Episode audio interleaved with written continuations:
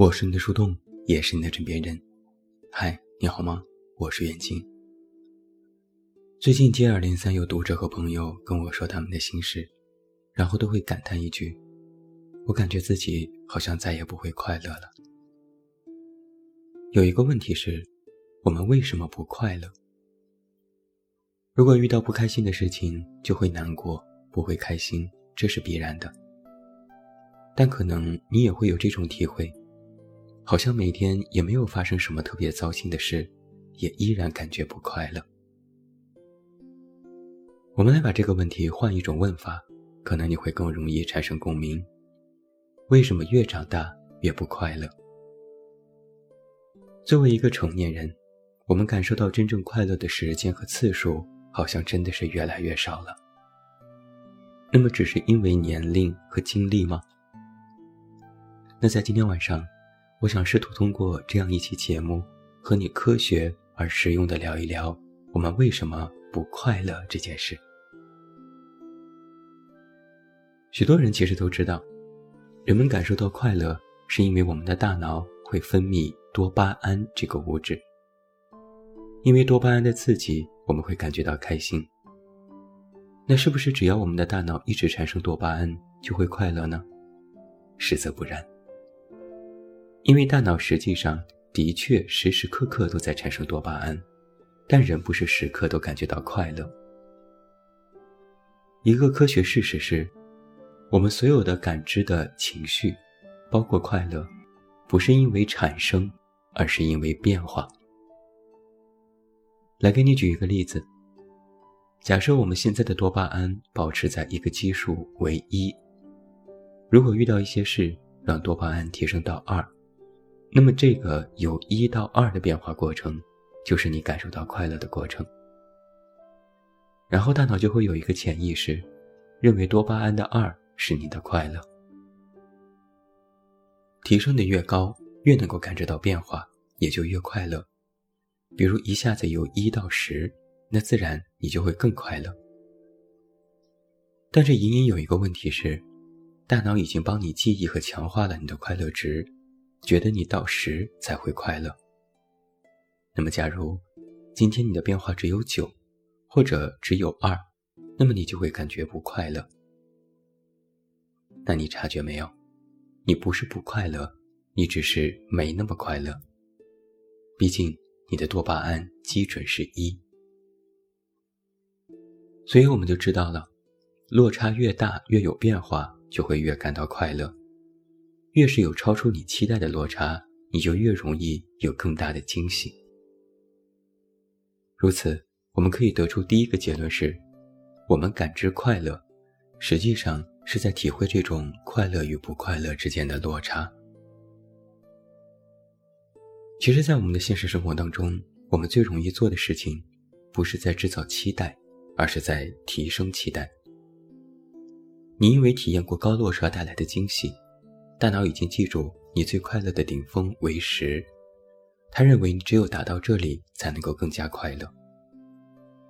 但是我们却不能时时刻刻都达到这种高峰，那么期待就会落空。有一个简单的公式是：快乐等于现实减期待。这也就是人们常说的一句话：期望越大，越容易不快乐。因为过高的期望，我们无法完成，也无法让自己时刻处于快乐的高峰。在能力和现实面前，没有能力达到，那么就会产生失望的负面情绪。况且，现代人能够感知快乐的值域已经越来越高了。就比如我们常说的，越长大越容易不快乐。小的时候没有见过什么世面。多巴胺从一到二就是快乐。后来大脑习惯了二，又要从二到三。随着时间的增长，体会世界的程度增加，或许你平时的多巴胺就已经达到了十，那么想要再度提升就会越来越困难。因为无法满足期待而产生的失意，是我们最容易感觉到不快乐的原因之一。另外，父母也总说。你们小小年纪看着整天就不开心，反倒是我们年轻时更像个年轻人。这话也是有科学道理的。在老一辈的生活里，他们经历过贫穷、动荡，本身的起点比较低，后来又经历过社会变迁、改革开放，生活比之前好了太多。父母现在的生活产生过巨大的变化，远高于曾经的期待，所以他们就更容易快乐，也容易满足。反倒是我们年轻人，从小没有吃过什么苦，日子相对平缓顺利，按部就班的上学、长大、工作，阶级跨越的可能性也越来越小。这种平缓也会造成我们对于许多事物并没有太多的刺激。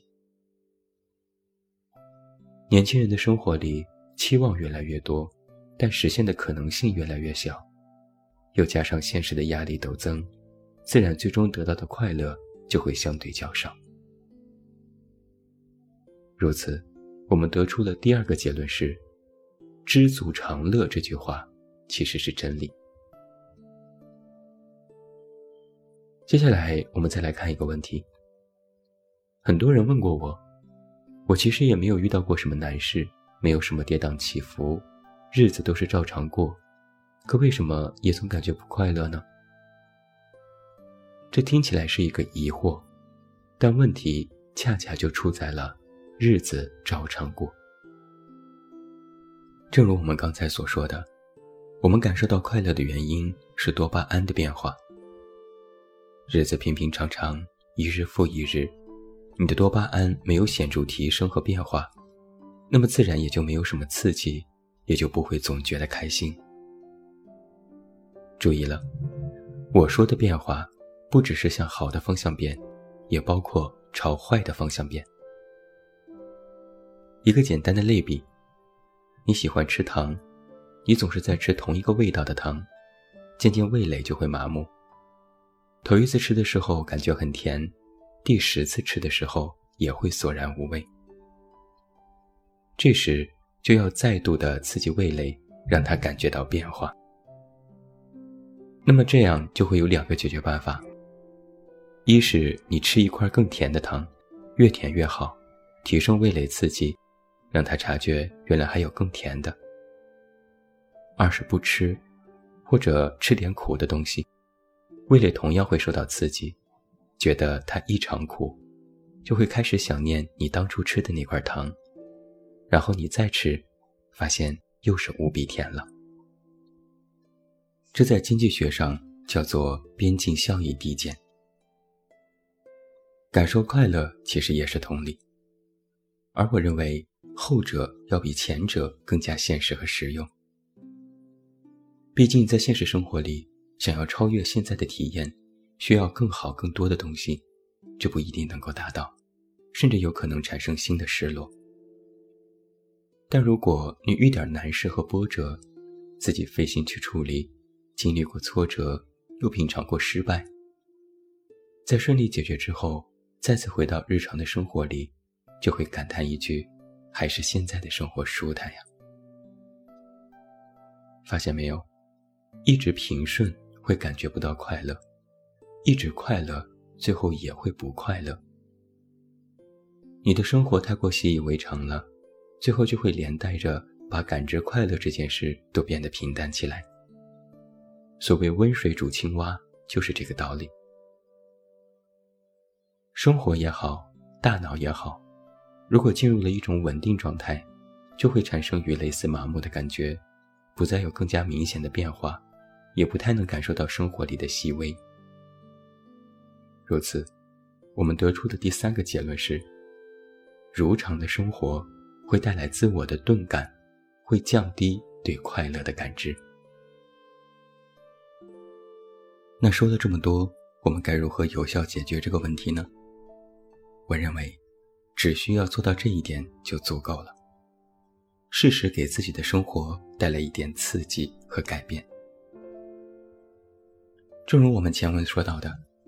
感知快乐是感知多巴胺的变化，那么生活的变化会带动多巴胺一直处于变化的过程当中，自然我们就会体验到各种情绪了。而当所有的酸甜苦辣你都尝过之后，快乐的滋味就会更加突出。那么，我要给你一个实操的建议是：十分钟的可能性。每天给自己十分钟，让你去做一些和日常生活里截然不同的事情。现代社会啊，每个人压力都很大，我们逐渐背负上了许多的责任和负担。家庭、事业、婚姻、孩子，我们都有必须要做的事，也有许多的难言之隐和苦衷。你看起来什么都不缺，也努力，也上进，但就是感觉不快乐。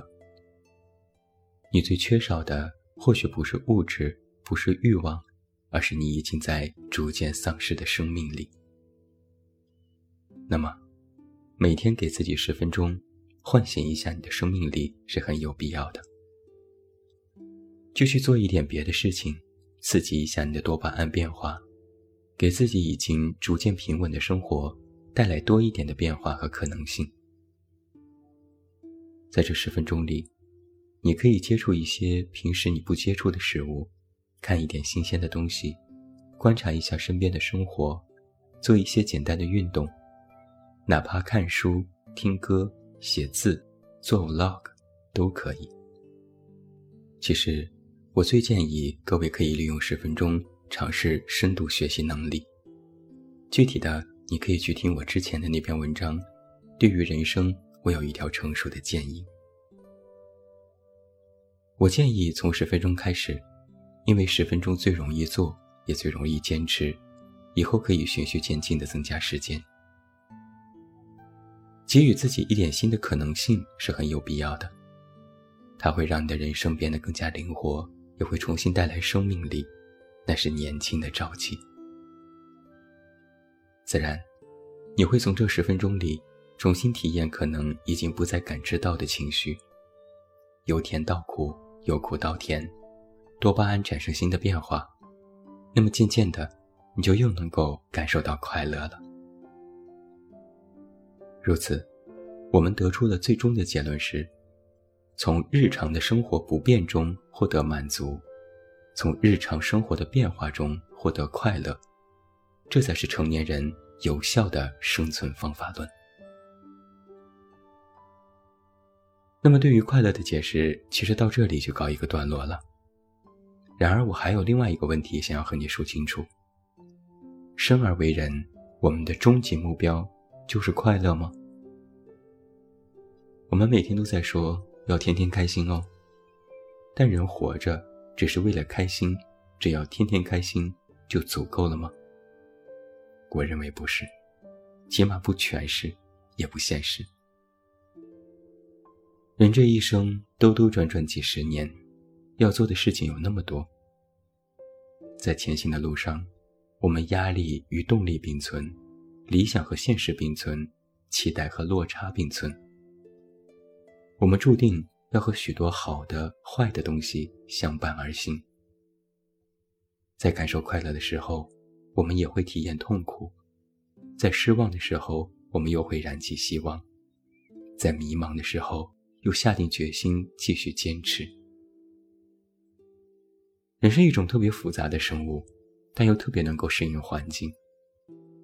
当你觉得日子一成不变时，当你察觉凡事都开始以自我为中心时，当你觉得对许多事都变得麻木而冷漠时，当你对外界不再抱有警觉时，当你觉得不再快乐时，其实最有效的办法，不是想办法让自己开心，而是让自己警醒。